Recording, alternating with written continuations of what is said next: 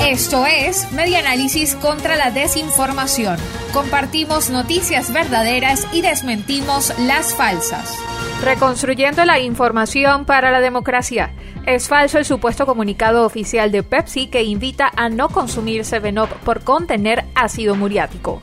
Pepsi no emitió ningún comunicado oficial en donde informaba que no se debía consumir la bebida gaseosa 7-Up porque supuestamente le agregaron ácido muriático accidentalmente, como asegura una cadena que se difundió en redes sociales. El diario.com verificó y el mensaje es falso. Este también se difundió en la plataforma de mensajería WhatsApp y señala que ocho personas murieron por consumir la bebida. No se encontraron registros del supuesto comunicado ni de las muertes. La noticia falsa circula desde al menos el año 2017 en varios países de América Latina.